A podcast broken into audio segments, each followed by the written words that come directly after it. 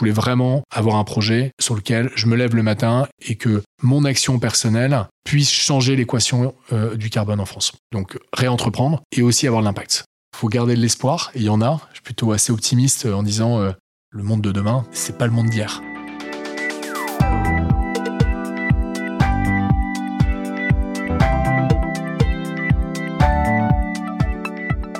Bonjour, je suis Thibault Lamarck, le fondateur et président de Castali, une entreprise de l'économie circulaire créée en 2011. Pour le podcast La Relève, je vais à la rencontre des acteurs du changement, celles et ceux qui rebattent les cartes de l'ancien monde, qui repensent les modèles dépassés et inventent de nouvelles méthodes pour bâtir une société moins gourmande en ressources, plus écologique, mais aussi plus juste, plus humaine, au service du plus grand nombre. Bref, ceux qui osent. Aujourd'hui, je suis très heureux de recevoir Charles Christori, en 2021, ils cofondent avec Maxime Tarin et Stéphane Dessin le Fourgon. Leur mission, signer le retour de la consigne en France. Car comme moi, ils pensent que le meilleur déchet, c'est celui qui n'est pas produit. Comment fonctionne ce service de livraison sans contrainte et avec peu d'impact? Et surtout, comment ont-ils réussi à moderniser la fameuse tournée du laitier? Salut Charles, bienvenue. C'est Thibaut. Je suis très heureux de te recevoir euh, aujourd'hui. Est-ce que tu peux nous parler de toi un peu? Comment tu, euh, d'où tu viens? Je sais que tu viens du Nord, mais d'où tu viens exactement? Quel contexte familial euh, T'as grandi? C'est quoi ta, ta, vie euh, Écoute, euh, avec grand plaisir. Moi, j'ai 37 ans. Je suis marié, j'ai trois enfants. Et effectivement, je suis un vrai ch'ti, tu vois. parents ch'ti, de grands-parents ch'ti, tu vois. Donc, vrai mec du Nord. Et écoute, j'ai grandi moi dans, dans, dans un environnement plutôt cool, euh, tu vois. Euh, T'es où dans le nord? Dans le nord, je, suis à Lille, hein, donc euh, alors pas à Lille même, mais dans une ville à côté, là, euh, Mouveau, tu vois, Marc-en-Barœul, tu vois, ces, ces villes de l'agglomération lilloise. On fabrique nos fontaines, une grosse partie de nos fontaines à Neuville-en-Ferrain. Ouais, très bien, mais tu vois, c'est une ville qu'on dessert avec avec le fourgon. non, non, mais donc tu vois, environnement très cool, familial. tu vois, on est une famille de cinq enfants. je suis l'aîné, père dirigeant d'entreprise dans le textile avant, qui est qui a été entrepreneur ensuite. Euh, tu vois, donc euh, jeunesse plutôt plutôt euh, très sympa, de, bon réseau de potes à Lille. Hein, tu vois, il y a, y a, quand même un réseau très fort, sportif. J'ai fait toute ma jeunesse beaucoup de hockey sur gazon, pas mal de, de tennis, de, de, de, voile, etc. Donc plein de projets. Où est-ce que tu faisais de la voile? Écoute, la voile sur la côte d'Opale, tu vois. je, fais du kitesurf depuis une vingtaine d'années. voilà, je me suis mis wing récemment. donc voilà, mais le, les gens du Nord vont beaucoup au Touquet Ardolo 800, et, et ça, ça, a bercé un peu ma jeunesse.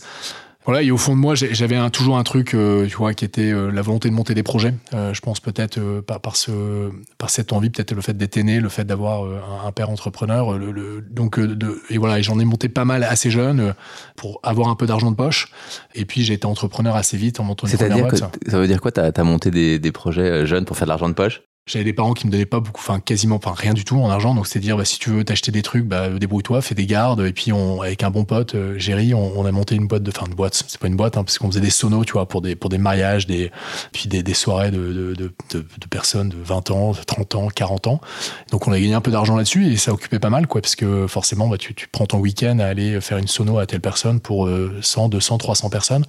Et, ça à partir de 16 ans, quoi. Donc euh, donc c'était déjà une première première aventure, quoi. C'était quoi ton rapport à l'écologie, euh, au gaspillage, aux déchets Est-ce que tu avais déjà une sensibilité particulière? Moi, j'ai toujours été quelqu'un d'assez manuel, tu vois, euh, que ce soit euh, construire des choses, d'essayer. Euh, j'ai ce côté un peu ingénieur, de d'essayer de, fabriquer. Des... Donc, en fait, ce rapport déjà ou de, tu vois, tout ce qui est potager. Donc, j'essaye de mes mains de faire des choses. Et je pense que quand on fait des choses de ses mains, on a une sorte de, de connexion un peu plus forte au, au vivant, forcément parce que faire des choses de ses mains, c'est manipuler du bois, c'est manipuler la terre, enfin en tout cas sur, sur ce que je fais beaucoup. Euh, voilà. Et après. Mais donc euh, petit, t'as grandi dans une maison avec un jardin, enfin. Ouais, tout à fait. Ouais. On a la chance d'avoir un jardin. Euh, mon père est très bricoleur, donc tu vois, je l'aidais beaucoup sur plein de trucs. Et donc je pense que quand on est, on a les mains dans ça, tu vois. Forcément, on se rend compte que bah, les choses elles bougent et qu'on en a besoin. Et, et après cette conscience écologique peut-être le sens de ta question, c'est venu au fur et à mesure. Dictis que j'ai monté à 22, 23 ans, c'est une boîte où, je voulais être entrepreneur et ce projet-là est arrivé. Et petit à petit, euh, quand tu commences à avoir des enfants et tu te rends compte que comment le monde est construit, parce que tu te rends pas compte quand tu es, ado et quand tu es, jeune, tu es, plus en connexion avec le vivant, avec la nature, mais tu te rends pas compte des enjeux, c'est là où tu te dis, euh, bah, en fait, le truc va pas dans le bon sens, quoi. Et c'est ça qui est monté petit à petit et, qui m'a fait qu'à un moment, il fallait que j'aille vers une nouvelle aventure, que je vende cette boîte Addictives et que, que j'aille vers un projet beaucoup plus, euh, en tout cas, porteur de sens euh, pour moi et, et, euh, et pour, pour l'avenir de, de, de, la planète. Tu peux nous parler rapidement d'Addictives Qu'est-ce que qu'est-ce que tu faisais? Ça a duré quoi? 12, 13 ans? Ouais, c'est à peu près ça. écoute, on, on, a monté Addictives sur, sur enfin, j'ai monté Addictives en, en 2008-2009, au départ avec cette vision d'apporter du contenu jeu pour, pour les marques en disant euh, finalement le, le, jeu est un premier élément de communication pour un être humain. On commence par jouer avant de parler. Et donc on a commencé à créer des jeux en mode agence-service au début de la boîte. On a créé un peu d'autres à côté, dont un truc qui était très connu, qui était Paf le chien, euh, il y a une quinzaine d'années, qui a, eu, qui a eu 36 millions de joueurs en France. Et en parallèle de, tout ça, on a, développé une plateforme SaaS qui a permis aux marques, en tout cas, de créer elles-mêmes leurs propres jeux en quelques clics. Donc c'est ça qui a fait un peu le succès, en tout cas, de développement d'Addictives. Euh, donc on avait environ 250 clients qui, euh, tous les mois, créaient une, deux, trois, quatre opérations de jeu. Alors ce soit un simple quiz, un, instant gagnant, un, un, concours photo, ce genre de choses. Et tout ça se faisait avec la techno qu'on avait développée. Et puis euh, pour des objectifs marketing. Donc on avait des boîtes très grosses comme comme Decathlon, Lidl, etc. Mais où le jeu était un vrai levier de communication pour elles. Et ça, c'était combien de personnes? Qu'on était une cinquantaine de personnes. Ouais. Donc boîte très rentable. Euh, avec un gros chiffre d'affaires récurrent. Euh, tout allait bien et je l'ai revendu à, Webedia. Euh, Webedia, c'est Allociné, jeuxvideo.com, les influenceurs, entre autres, voilà, en 2018. Ok, et le, donc 2018, tu pouvais arrêter de travailler? Tu vois, je l'ai vendu 2018, j'avais euh, 33 ans. Je sais pas si j'aurais pu arrêter de travailler. Un, euh, fondamentalement, euh, je me je me vois pas m'arrêter de travailler, ou en tout cas avoir des projets à cet âge-là. Je pense que ça serait, je, je m'emmerderais vite. Et après, financièrement, oui, j'ai gagné pas mal d'argent. Est-ce que c'est assez ou pas assez pour faire le reste de mes jours? Je sais pas, mais euh, mais c'est assez marrant parce que ça, dépend de ton niveau de dépense. Ouais, ça dépend de ton niveau de dépense, mais mais en fait, t'en, reviens vite euh, à euh, l'argent, c'est pas ce qui est le plus important. C'est assez marrant. On a a quand on a des grosses difficultés, c'était le cas avec Addictis, on a eu un roller coaster très important sur la boîte. on a élevé des fonds, on a fait se péter la gueule trois fois. Enfin, ça a été très dur et au final, tout se termine bien financièrement. Et on se dit tous à ce moment-là, tiens, j'ai des échanges avec beaucoup de potes entrepreneurs, dire vivement qu'en fait on en sorte de ça et que je puisse passer à autre chose. Et le jour où j'aurai vendu, ça sera un peu mieux. Et en fait, le jour où on a vendu et qu'on a un peu plus d'argent, on se dit, mais en fait, bon, c'est cool, j'ai un peu plus de confort, mais ça me satisfait pas à 100% en fait. Bon, alors parle-nous du roller coaster, euh, le fourgon.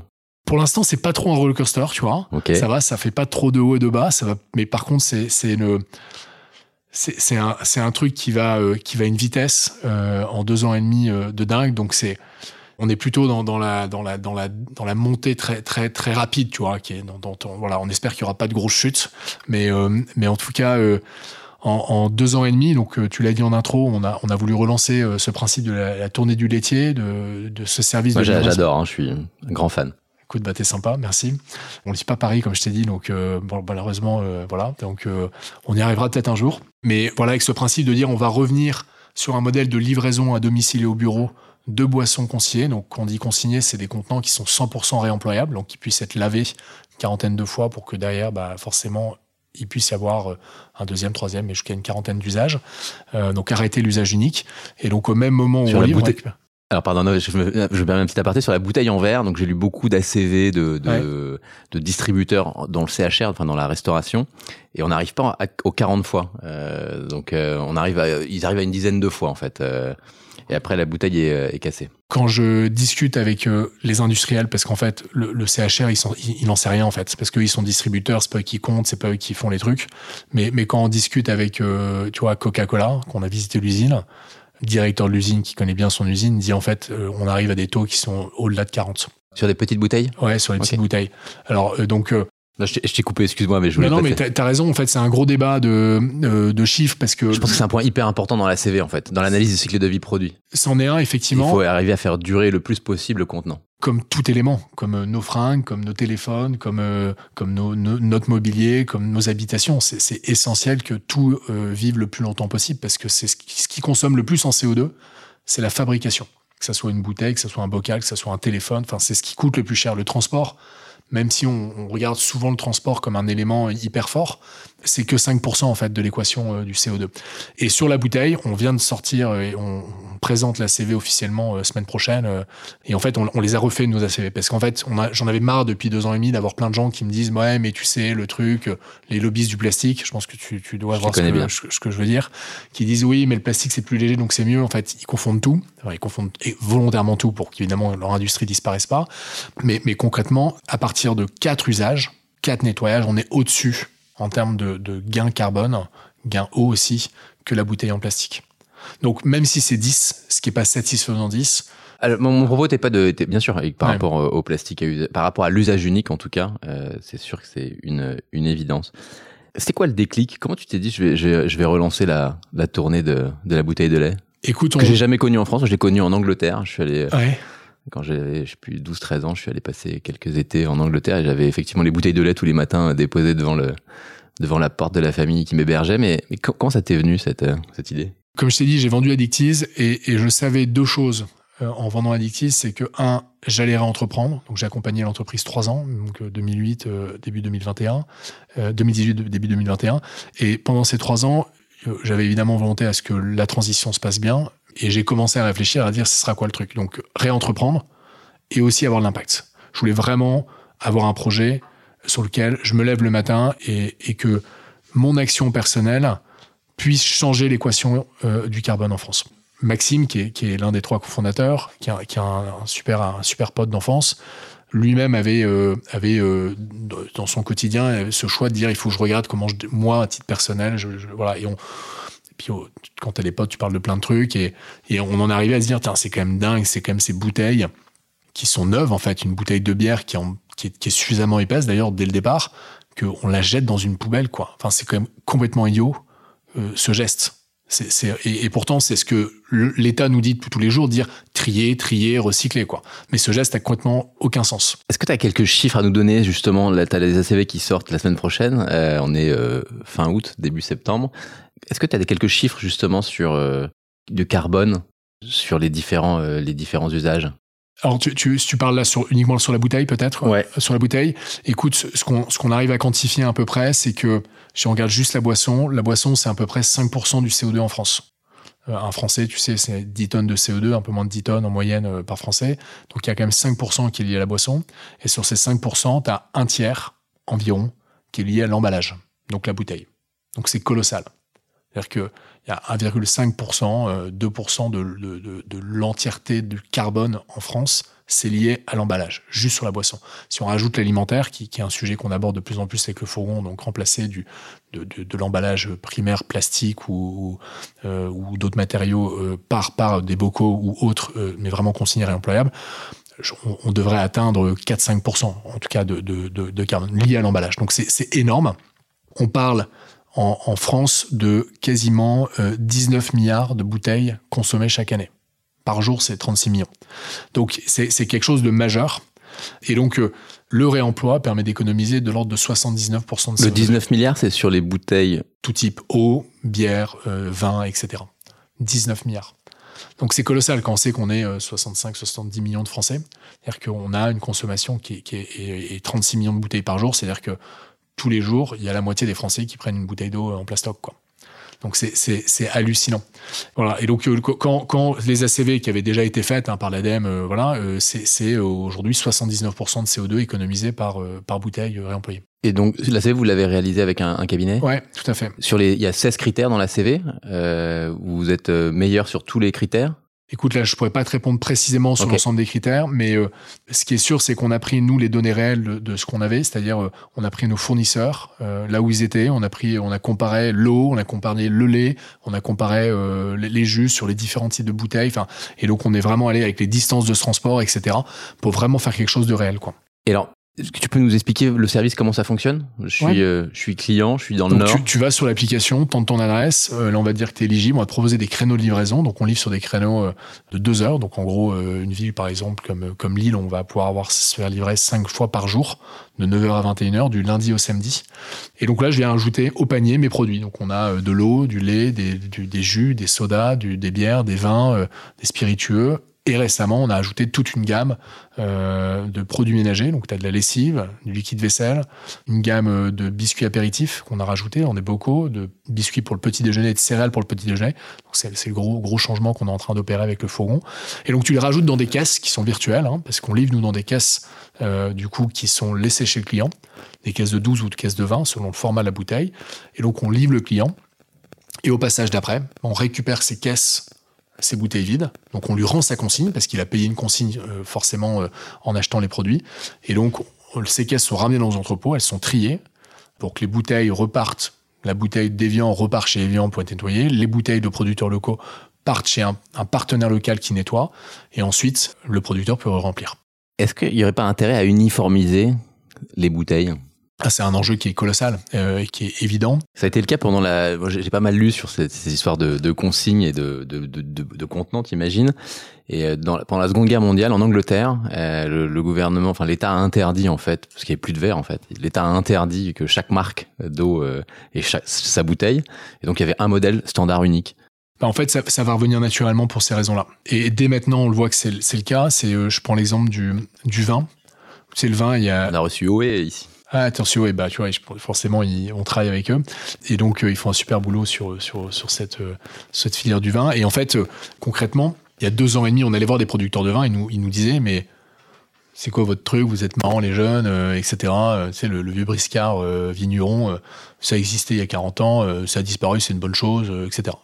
Et les mêmes mecs nous ont rappelé un an et demi après, en disant, tiens, c'est pas mal quand même parce que j'ai du mal à trouver des bouteilles avec la crise ukrainienne et, forcément la guerre. Donc les, usines Reveralia en, Ukraine ont fermé. Donc ils ont du mal à trouver des bouteilles. Elles sont de plus en plus chères. Et d'un coup, le fait d'avoir leurs bouteilles un peu perso et leur blason euh, euh, gravé était devenu un peu moins important. Et ils étaient prêts à dire on rentre sur la standardisation pour des raisons économiques et des raisons de choix. Donc naturellement, en fait, ça va, ça va le faire. Et puis, en réalité, quand tu mets 15 bouteilles de vin euh, rouge, par exemple, et tu mets des étiquettes différentes, la différenciation, elle est largement déjà bonne et suffisante. C'est un gros, gros sujet. Je parlais avec, euh, avec quelqu'un du groupe Pernod Ricard récemment. Forcément, eux, c'est des bouteilles très iconiques, etc. Mais je, leur explique que, en fait, je suis certain que si on, ils mettent une bouteille standard avec une belle étiquette, ça suffira dans la différenciation. Encore plus sur un service comme le fourgon, parce que comme on achète sur un, sur un site e-commerce ou une application, on n'a même pas le produit en linéaire, quoi. Donc, euh, il n'y a pas de raison que ça fonctionne pas. C'est quoi les réactions de, de l'industrie de la boisson? Et je, parle d'elle au sens large, euh, donc euh, à la fois, donc tu parlais de Pernod Ricard, mais donc les producteurs, les industriels, et puis aussi les distributeurs. Il y a encore des, distributeurs qui concernent plutôt le CHR, mais la restauration. Euh, c'est quoi les réactions? Écoute, nous, on a, on a lancé le fourgon avec un, vrai objectif B2C hein, au départ, euh, parce qu'on voulait aller chez le consommateur. C'est là où il y a le plus, plus de consommation hein, versus les bars et les, les, hôtels-restaurants, le CHR. Et en fait, on, s'est rendu compte sur ces deux années que, très rapidement au début, il y a plein de gens qui nous ont appelés, des assos, euh, des mairies, euh, des restaurants, qui nous disent, mais en fait, on adorait bosser avec vous parce que nous, on, est, on veut de la flexibilité, on veut plus de produits locaux, on veut de la consigne. Et en fait, le CHR euh, fonctionne pas très bien et toute leur offre, à part les grandes marques qu'on connaît comme Coca-Cola, Evian, San Pellegrino, etc., le reste de leur, offre, il y avait beaucoup de plastique dans leurs entrepôts et beaucoup de, de verre perdu. Et donc, bah, au départ, on a un peu travaillé avec eux. Et notre sujet, parce que notre sujet, c'est le B2C, mais c'est vrai qu'au fur et à mesure que, que les choses avancent aujourd'hui, on a énormément de Donc, on est, ils nous regardent d'un œil, c'est vraiment pas le même modèle. Et en fait, on n'est pas vraiment concurrent d'eux parce que nous, on est en capacité de faire euh, des volumes d'une camionnette, de livrer une dizaine, quinzaine de caisses, mais d'aller livrer 30 euh, fûts de bière dans un énorme resto, c'est pas notre modèle. Donc nous, on voit beaucoup plus euh, les, les, restos aujourd'hui qui sont assez petits, par exemple, et qui qui n'ont pas la capacité de, de, de travailler avec un France Boisson, par exemple, et, euh, et de se faire livrer euh, de manière euh, gratuite, euh, malgré les volumes, de manière plus flexible. Et en fait, c'est des gens qui vont chez Métro aujourd'hui. Donc, notre service, aujourd'hui, il leur plaît énormément. Voilà. Après, notre vrai objectif reste le B2C, même si on a de plus en plus de, de, de professionnels qui rentrent dedans. Fin juin 2023, il y a le retour de la consigne sur le, le verre qui a été annoncé par le gouvernement. Vous aviez travaillé avec eux euh, au préalable ou vous étiez au courant des annonces? Écoute, c'est un peu tombé euh, comme ça. C'était Noël. C'était Noël. moi, moi, à titre personnel, j'étais en train de faire un sommet euh, dans, dans les Alpes à un 4000 mètres avec ma femme et je vois l'annonce dans un moment de réseau que je, que je captais euh, à, à 3500 mètres d'altitude et je dis mais c'est Noël, qu'est-ce qui se passe? C'est un truc de dingue. Et c'est super, non mais c'est canon parce que et c'est ce que moi j'avais recommandé il y a, y a euh, avant parce que on a il y a eu un gros débat forcément tu le sais sur le plastique en disant on va remettre la consigne sur le plastique qui a sclérosé beaucoup de gens? Parce que l'industrie du recyclage c'est beaucoup de pognon. Remettre de la consigne sur plastique, ça leur a fait peur. Et donc, la recommandation que j'avais faite, c'est de dire, euh, déjà, le verre, c'est ce qui est le plus simple. En fait, démarrons par ça et on fera le plastique ensuite. Et donc, c'est une super nouvelle. Peut-être pour les, auditeurs, juste expliquer. Donc, en fait, il y avait ce sujet de la consigne plastique, mais qui était une façon de récupérer le déchet. Euh, c'était pas c'est la consigne pour recyclage, pas de la consigne pour réemploi. Dans le cadre du verre, c'est de la consigne pour réemploi, c'est-à-dire qu'on réutilise le même contenant qui n'est pas fondu ou recyclé, qui est réutilisé et que ça change tout en fait dans le dans la CV et dans le modèle. Exactement, ouais, exactement. Et, et le fait qu'il y ait une consigne monétaire, ça incite les gens à le faire. C'est ça le gros point. Ce qui est un débat, c'est marrant, il y a pas il y a deux ans et demi, les gens, euh, certains qui étaient vraiment contre ce, ce truc-là, hein, euh, me disaient, euh, tu verras, les gens sont pas prêts à payer un peu plus. Je fais, bah en fait, après 40 000 clients, je pense que si. Et en fait, ils se prennent coup parce que, en plus de ça, ils se rendent compte que bah, les produits ont de la valeur et ça change vraiment le, la chose. Donc, donc c'est une super nouvelle. Maintenant, on attend évidemment. J'étais aux universités d'été, l'économie de demain hier, on et on était ensemble, et, puis le, le, ministre de l'industrie Roland Lescure disait que bah, il faut que maintenant les lois s'appliquent, hein, donc euh, forcément, il euh, n'y a pas assez de sanctions. Il n'y a aucune sanction aujourd'hui, même sur la loi AGEC, de respect des 5% du réemploi cette année, qu'on n'atteindra pas malheureusement, euh, les 10% en 2027. Il n'y a pas de sanctions. Il faut qu'il y ait des sanctions en face parce que sinon les choses bougeront pas. En tout cas, on peut se féliciter déjà que ça bouge et que ça aille dans le bon sens. Maintenant, quand je suis entrepreneur, j'aimerais que ça aille un peu plus vite, forcément. Tu as parlé rapidement, là, vous avez lancé une, une marque de, votre marque de biscuits? Ouais, alors on essaye d'avoir aujourd'hui euh, que ça soit euh, alors sur, on a on a lancé biscuits apéritifs euh, sous, sous, notre marque et euh, on travaille avec des personnes là-dessus, mais on on a parfois une vraie difficulté à trouver des personnes en capacité de mettre en bocal et donc une des façons de le faire, c'est d'investir nous-mêmes aussi. Donc en fait, c'est une sorte de MDD Ouais, c'est une sorte de MDD, mais on voit pas en fait la MDD comme euh, on peut le voir et ce que la grande distrib nous a appris depuis euh, une quarantaine d'années avec une belle marque pouce, un produit dégueulasse et, surtout le prix le moins cher, qui, est juste aujourd'hui comment sont fabriqués les MDD. Notre, vision des choses, c'est plutôt les basiques et les essentiels. Là, on a lancé nos, nos bières, euh, voilà, avec les brasseries partenaires avec qui on travaille. On a une Pils, une blonde, une triple, une IPA, basique. On a lancé nos jus. On fait un Ça, c'est pour le Nord, c'est basique. C'est 4, 4 bières basiques. minimum. Non, mais même si aujourd'hui, on a, on a certainement le plus beau catalogue de bières euh, en France, euh, livraison à domicile. Il hein. n'y a, a, pas grand-chose qui, qui nous... Euh, voilà. Et, et, super bien placé en prix en plus. Voilà, ça c'est... C'est dit. Voilà, c'est dit. Euh, et, mais voilà, on a relancé les basiques parce que on veut encore plus contribuer, nous, à cette capacité de réemploi. Et, et plus on aura la maîtrise du contenant, plus on pourra aller dans, dans, la question que tu avais tout à l'heure, 10 fois, 40 fois, d'avoir la maîtrise de ça. Et on l'a fait sur le lait, par exemple. Le lait, c'est un, un, exemple assez dingue il n'y avait pas de lait stérilisé consigné. Ça n'existait plus en France. Donc on a commencé avec un lait belge. Parce qu'en Belgique, euh, ils ont été plus intelligents que nous, ils ont gardé la consigne. Euh, alors la Belgique, par rapport à Lille, euh, c'est plus proche que Paris. Hein. Donc pour nous, c'était local, donc c'était très bien. Mais il est vrai que quand on a, on a démarré Nantes ou on a démarré Lyon, un lait venant de Belgique, même si l'équation ACV était meilleure, qu'une bouteille en plastique, forcément, ça tiquait. Un, Nantais qui voit les Belges arriver à Nantes, euh, en plus avec ce côté très chauvin de, de l'Ouest, bah, me dit euh, ça va pas. Et il avait raison. Mais pour nous, c'était une façon de démarrer. Et donc, on a travaillé avec un producteur de lait, on a investi avec lui, on a acheté un parc de bouteilles. Enfin, ça a été un travail de longue haleine pour remettre ça en place en France, avec ce lait français, voilà, et euh, avec une stérilisation qui permet d'éviter d'avoir le lait pasteurisé. Hein, c'est quelques jours de conservation, donc le risque c'est d'en gâcher beaucoup. Euh, là, on a une conservation de 3 à 6 mois, ce qui est largement, sous, euh, en tout cas, acceptable pour une consommation d'une famille. Quoi.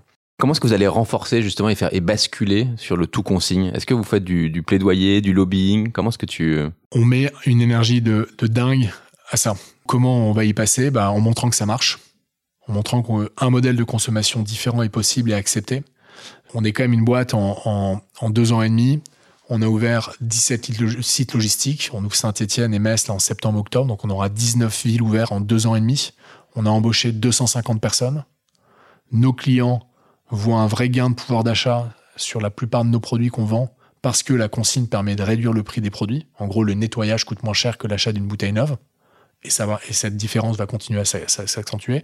Et en plus, on fait du bien à la planète. Et donc, on remet dans le bon ordre, qui est d'ailleurs inscrit dans la loi, hein, en fait, hein, qu'on n'a pas oublié, c'est euh, déjà, il faut réduire, réemployer et recycler. Sauf qu'aujourd'hui, on a euh, réduire moyen et puis c'est direct recycler dans, l'usage. Euh, voilà. C'est quoi vos ambitions de croissance? Nous, nos, ambitions, c'est de pouvoir couvrir d'ici les cinq prochaines années l'ensemble du territoire français. ça, c'est un, c'est un truc et de faire en sorte que tous les Français puissent demain revenir à la consigne de manière facilitée. Parce que ce qu'on leur offre comme service, c'est quand même d'éviter demain d'aller devoir remettre au supermarché euh, l'ensemble de leurs bouteilles, hein, tel qu'on l'a aujourd'hui avec les, sacs cabas. chaque fois, on l'oublie, donc on en a 40 chez soi. Donc, euh, ce service-là, on veut vraiment le rendre. On est certain qu'on n'aura pas 100% du marché.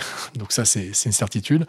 Mais si on peut faire bouger les choses pour que tout redevienne consigné, on sera ravi en tout cas de, participer à ça.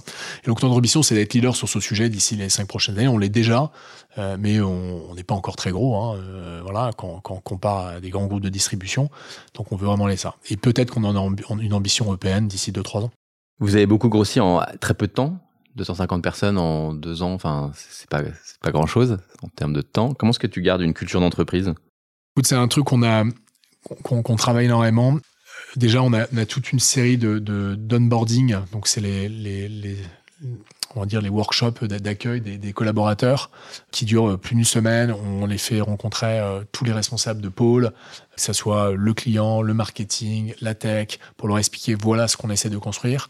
On a des valeurs très très fortes et très ancrées qu'on rappelle régulièrement. Et, la base de, comment on fonctionne au quotidien, c'est le bon sens. On essaye d'être d'être basique là-dessus. quoi. C'est un moment. Euh, Rappeler que bah, euh, quand il y a des règles de sécurité routière, bah, c'est normal que quand il est marqué 30, qu'on roule à 30, que quand on va livrer un client, que euh, bah, on lui dise bonjour monsieur, bonjour madame, c'est basique. On appelle ça chez Gasset le BSP, le bon sens paysan. Exactement, c'est ça. Et, et, et c'est valable dans, dans, tous les trucs. C'est que tu veux avoir un entrepôt efficace, bah, si c'est le bordel, ça marche pas. Donc il faut ranger ton entrepôt régulièrement. Donc on revient sur des trucs très basiques d'accompagnement et on porte aussi euh, en interne euh, des réunions très régulières, tous les mois, on appelle ça l'itinéraire du fourgon. L'ensemble de la boîte, évidemment en visio, parce qu'on a 17 sites aujourd'hui, partage, on partage de manière très transparente où là on en est, ce qui se passe, qui a été positif, moins bon, ce qu'on doit faire évoluer. Et on incite beaucoup ces, euh, ces kick-off aussi que chaque équipe a dans, dans chacun des sites pour, pour remettre et accompagner les équipes. Donc là-dessus, on est, on est euh, très BSP, comme tu l'as dit, et on met beaucoup d'exigences aussi euh, sur la qualité de notre service. C'est assez dur de recruter, non, en ce moment? Je, on a la chance euh, de, recevoir des milliers de CV par mois. Il n'y a pas une journée où je ne reçois pas une candidature en direct hein, de livreur, d'une personne qui est dans un grand groupe ou sur un poste, je ne sais quoi, qui dit j'en peux plus de mon boulot, je vois pas pourquoi je, viens tous les jours là-dessus. Est-ce qu'il n'y a pas un poste pour moi? C'est hallucinant. Donc non, il n'y a pas de crise d'emploi en France. Il y a juste une crise de, là où on va. Donc les, boîtes qui n'arrivent pas à recruter, je ne sais pas si c'est le cas euh, chez, chez Castelli quand vous êtes, mais quand on porte un projet en tout cas de sens et d'impact, les gens aujourd'hui euh, sont prêts en tout cas à s'investir beaucoup plus parce que l'argent n'achète pas tout. On en revient à ce que je disais tout à l'heure sur moi personnellement. Ça, on n'achète pas tout avec ça. Alors les, les, métiers en tension, donc on a des, des CV tous les jours, euh, il y a des métiers qui sont plus ou moins difficiles à recruter et les techniciens, donc qui est différent quand même du poste de, de livreur, on a des livreurs, c'est plus facile, mais le technicien qualifié, c'est pas, pas facile. Et sur la partie euh, commerciale aussi, euh, c'est plus en tension. Mais effectivement, quand tu as une belle marque, on a la chance de, euh, de recevoir des, euh, beaux profils. Oui, puis on porte tous les, deux un projet euh, très fort. Donc, encore une fois, je pense que le constat qu'on a fait nous, à titre personnel, en fait, ce constat, il est, hyper latent dans beaucoup de, têtes de, de de gens aujourd'hui. C'est se dire que on a quand même un monde qui va pas dans le bon sens. En fait, il y a quand même beaucoup aujourd'hui de problématiques qui sont très, très partagées, où les gens ont parfois du mal à mettre les mots dessus. Voilà. Moi, il y a un truc perso, c'est le vélo. J'en pouvais plus. J'étais vraiment mal il y a, il y a 5-6 ans, euh, au volant de ma bagnole, pour aller au taf, à être comme un, comme, comme un mouton les uns derrière les autres, à être stressé parce que j'allais être arrivé en retard, etc. Enfin, le jour où je suis passé au vélo, ça a changé ma vie. C'est quoi ton vélo cargo? J'ai un Riesenmüller, un, lot de 75. Voilà, euh, c'est.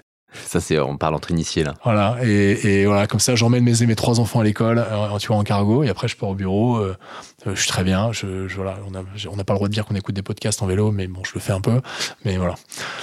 Non, non mais c'est le cargo, ça, ça a aussi changé, euh, changé ma vie. Ça change tout. Donc voilà. Et, euh, et, donc, et vraiment, j'avais cette crise personnelle. Donc euh, voilà. Et donc, je pense que. Mais ça, c'est de la décroissance, hein, c'est ce qu'on appelle la décroissance. Ouais. C'est de la bagnole au vélo cargo électrique. Bah, clairement. Si tu avais une responsabilité politique, ce serait quoi la première mesure que tu mettrais en place? Alors, je, je, vais sortir du cadre de, de, la boisson et du fourgon, mais je, je il faut vraiment qu'on mette un poids euh, financier sur les, les, euh, les, problématiques carbone et, et, euh, et sociales. Donc c'est taxes aux frontières? Taxes aux frontières, taxes internes aussi. C'est-à-dire que, reprenons un truc qui me, enfin, que je regarde beaucoup, c'est le textile.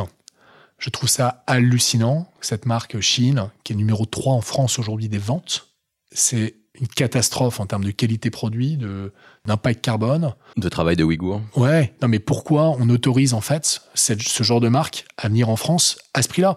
Moi, j'ai aucun problème qu'on les laisse travailler dans, dans, une économie libérée, de dire ok, euh, à la limite, euh, en gros, euh, on peut pas agir sur, les, sur, le, sur le gouvernement chinois. S'ils veulent vendre en France, ils peuvent. Par contre, on met une taxe et ça vaut dix fois plus cher.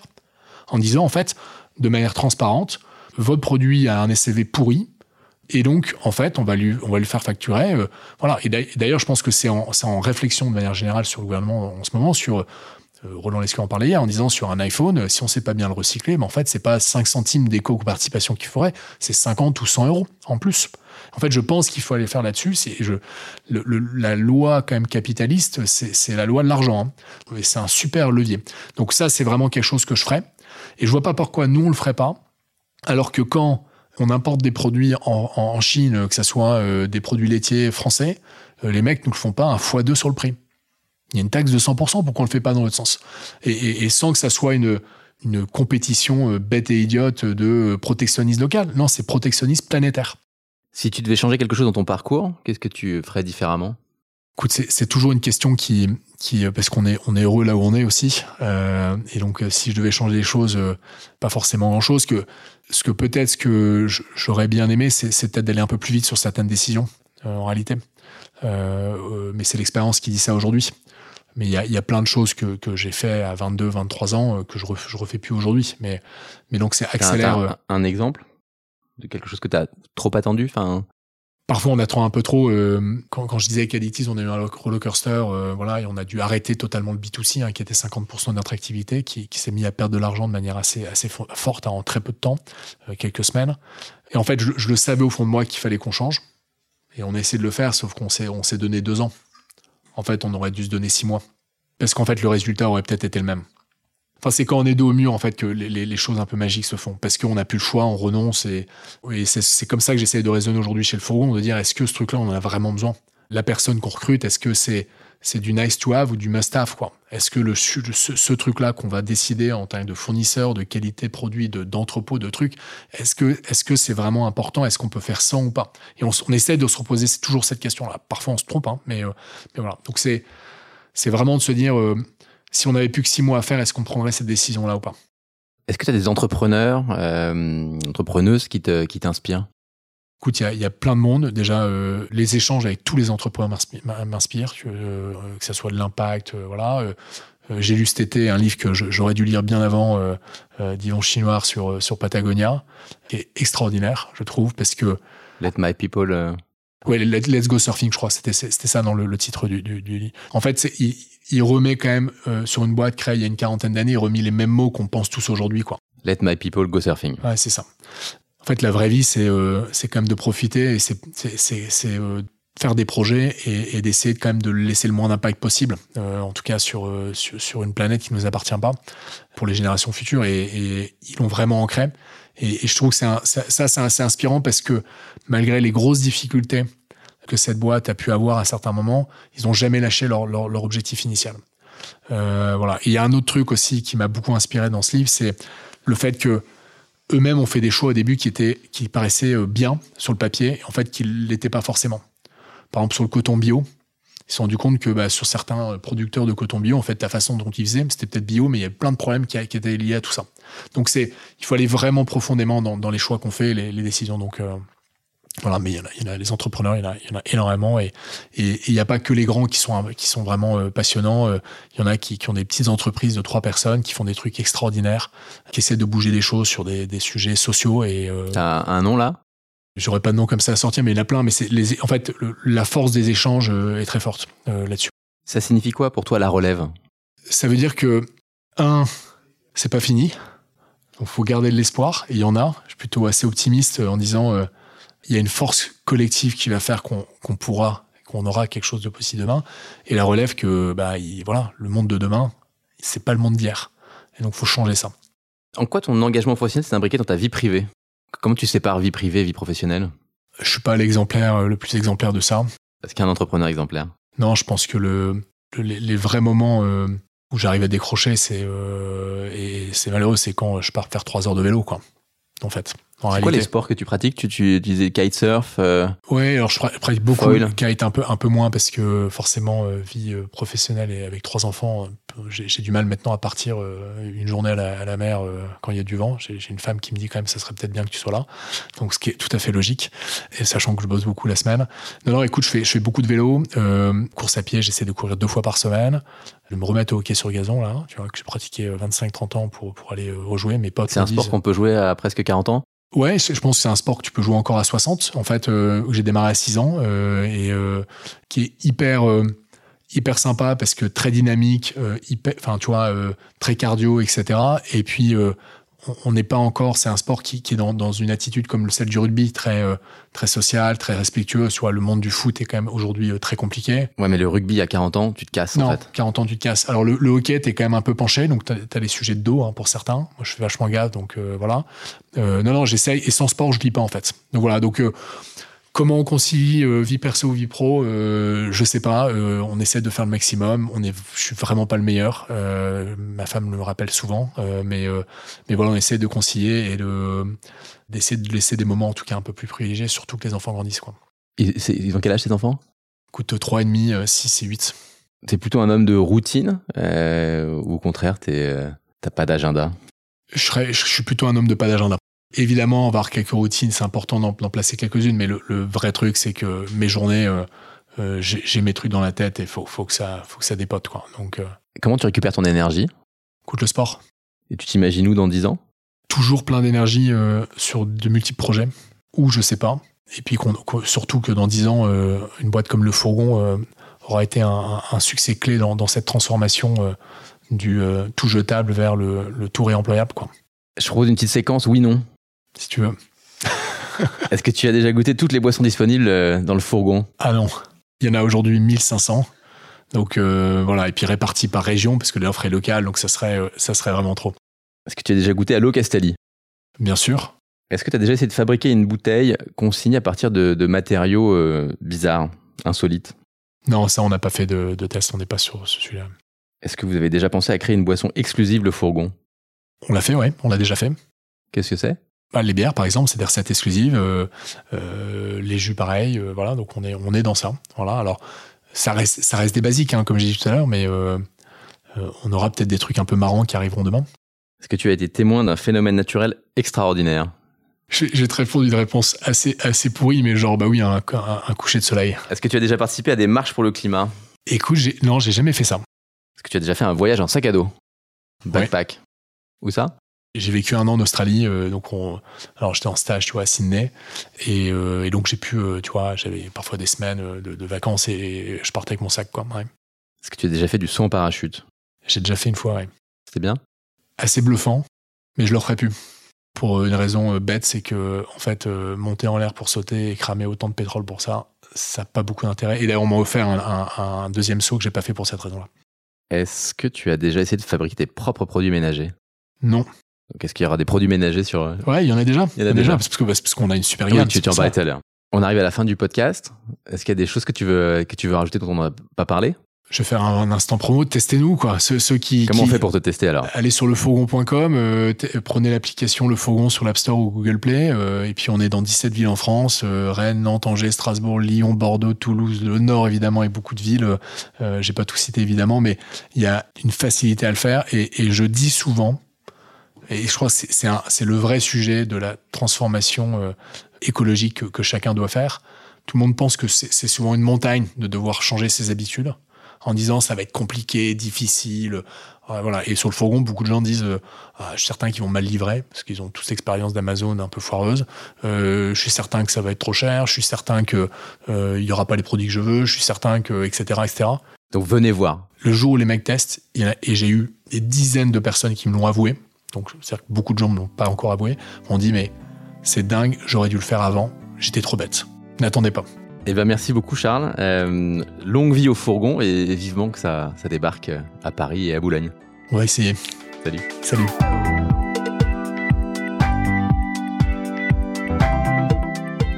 Si vous avez aimé l'épisode, n'hésitez pas à nous donner un coup de pouce en le partageant et en le notant sur Apple Podcast. Vous retrouverez également tous les autres épisodes sur les différentes plateformes d'écoute. Merci pour votre fidélité et à dans deux semaines.